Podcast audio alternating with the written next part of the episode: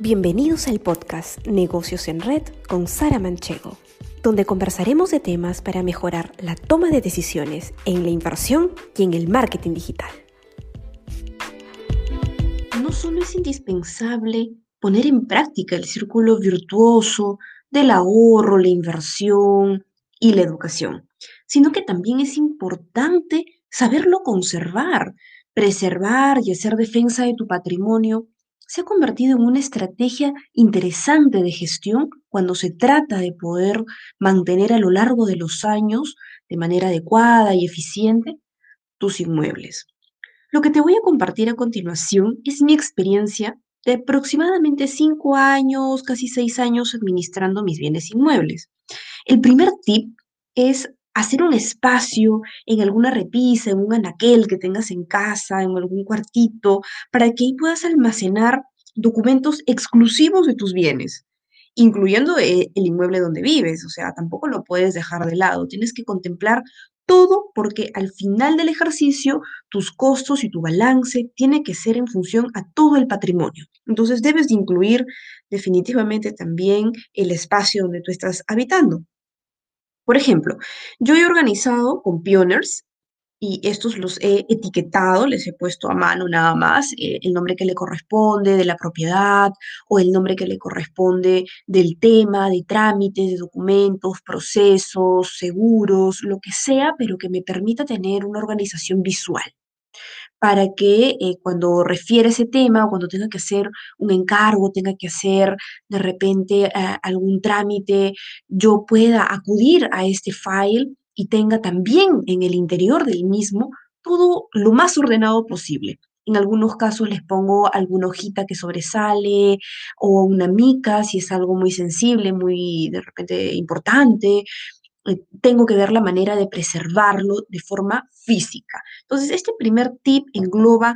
todo lo relacionado a lo visual, a la organización material que tú puedas tener en el espacio, oficina, donde tú creas un lugar seguro. Es importante tenerlo esto en un sitio seguro o al custodio de una persona de confianza. Son papeles que representan tu inversión, que significan para muchos eventos tenerlos a la mano, al acceso y tenerlos organizados, te darás cuenta de que es un factor relevante, no solo en este tema, sino en cualquiera que aqueja a temas de, competitividad y de ser eficientes, eficaces, todos estos temas de hábitos para poder mejorar en las respuestas inmediatas frente a lo que acontece.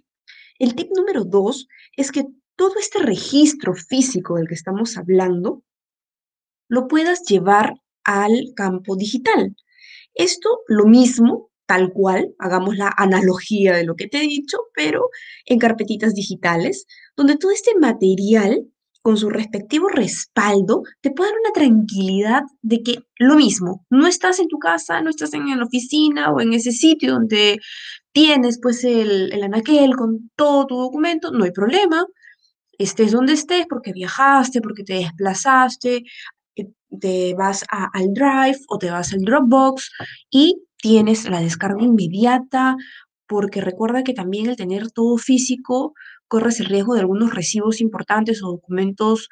que, que, a largo plazo pueden ser necesarios para verificar alguna evidencia, algún registro, alguna transacción, lo debes de tener digital, escaneado, fotocopiadora o una foto, un scan, porque eso se borra, ¿no? Ya nos ha pasado con muchos tickets o papelitos pequeños que son los primeros en que a los días ya no se ven bien. Imagínate si después de muchos años esto se borró totalmente. Entonces, siempre tener la precaución de que el digital va a ser para nosotros un SOS, un auxilio, una, una ayuda muy importante y uno nunca sabe cuándo va a llegar ese día el momento en que digas, oh, sí, mira, justo, menos mal que lo hice, menos mal que me di el tiempo. Y te digo esto porque me ha pasado, porque me ha pasado en el momento en que yo tenía que escanear, en el momento en que yo tenía que tomarle la fotito y tenía que, que darme el tiempo, las horas para, uff, decir, wow, todo esto tengo que pasarlo al digital y organizarlo y ponerlo en el carpetita, tal y cual, pero les digo, documentos de negocio, de inversiones, mínimo cinco años las debes de tener presente contigo. Si quieres después, ya, te puedes deshacer del material que sobra, pero mínimo son cinco años. Si tú puedes darle dos o tres años más, en buena hora. Además, en cualquier momento también puedes ejecutar una auditoría, puedes hacer una revisión, un histórico, de repente hay una duda por ahí, estás vacilando en alguna toma de decisión, pues tu referente va a ser este, justamente estos tips. El punto número tres es que según el país, el lugar donde tú te encuentres, debes de verificar en la entidad recaudadora de impuestos, que en el caso pues de, de nuestro país, el Perú, es UNAT, el cual tiene un cronograma de pagos. Esto te lo he comentado en algunas ocasiones, pero reincido en lo mismo porque eh, el tema de cronograma nos va a ayudar a ser también organizados con esto, a poder tener un histórico, un cumplimiento y un registro, porque todo va a quedar en la nube, todo va a quedar en esta entidad. En donde tú te encuentres, verifica cómo puedo hacer para obtener ese cronograma según en este caso el Perú, pues el último dígito de mi DNI me va a permitir descargarlo de forma personalizada y yo voy a saber qué días de cada mes está venciendo a fin de ser siempre muy metódicos eh, en temas de negocios, ser muy, muy metódicos, ser claros y tener esa tranquilidad de que lo estamos haciendo correctamente, salvo pues que hay alguna dificultad para hacer un pago, alguna declaración, bueno, que sea lo mínimo dentro de tus actividades, lo mínimo posible. El cuarto tip sería que en un Excel, y esto también ya lo vengo practicando desde que inicié realmente en esta actividad, en este mundo del inmobiliario, eh, puesto columnas muy sencillas para poder entender yo misma la información de cada uno de estos puntos. ¿no? En, algunos, por ejemplo, en unos casos he decidido poner las características de cada propiedad, para tenerlas ahí conmigo siempre a la mano y no tener que recurrir a un papel o a esa hoja de ruta donde está todo detallado del, inmueble. No, pues yo misma me he dado la chamba, que les repito, pues me, me genera mucho, eh, en muchos momentos importantes porque digo, wow, cuánto me estoy ahorrando y cuánto estoy agilizando. Que ejemplo, cuando me voy a hacer una declaración jurada, pues yo tengo que poner todo el dato exacto de cada propiedad con su metro cuadrado y ta, ta, ta, ta. Bueno, pues yo ya me di la chamba de hacerlo. Entonces, en unas columnas sugiero, porque te va a servir,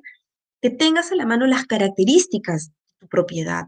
la dirección exacta, el área construida, el área total, si es que está alquilada, pues también poner ahí el nombre del inquilino, el DNI, y a un costadito también tengo pues la fecha de pago según el contrato. Siempre se va a negociar y siempre va a ser un referente, pero es importante ir también verificando las fechas, los vencimientos para hacer las adendas, las renovaciones o lo que corresponda según el inmueble al que estés evaluando. En otra columna puedes anotar el monto que vas pagando para que también tengas esto muy ordenado.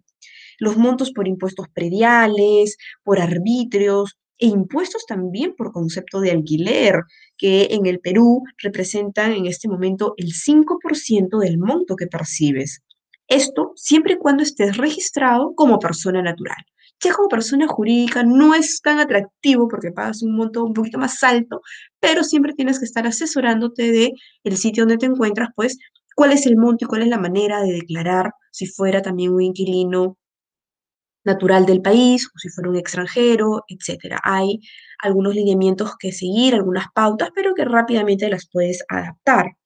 Y el quinto y último tip es que siempre destines un porcentaje de tus rentas, de tus ingresos, al ahorro, ya que por ahí puede surgir, y de hecho yo diría que va a surgir, algún inconveniente con tus bienes. Siempre pasa, algo sucede de lo que menos imaginaste, surge, pasa, se da. Entonces, eh, finalmente, ¿quién es el que se debe de hacer responsable de todo lo que surja? El propietario el propietario tiene que dar la cara, tiene que afrontar y tiene que dar soluciones. Esto es para que tú siempre tengas la manera, la liquidez, la rapidez de pagar una multa, de arreglar una dificultad, de solucionar, de negociar, de múltiples cosas en los negocios, en las inversiones, siempre van a llegar. Gracias por acompañarnos en este episodio y recuerda seguirnos en nuestras redes sociales para mantenerte informado de todas nuestras actividades.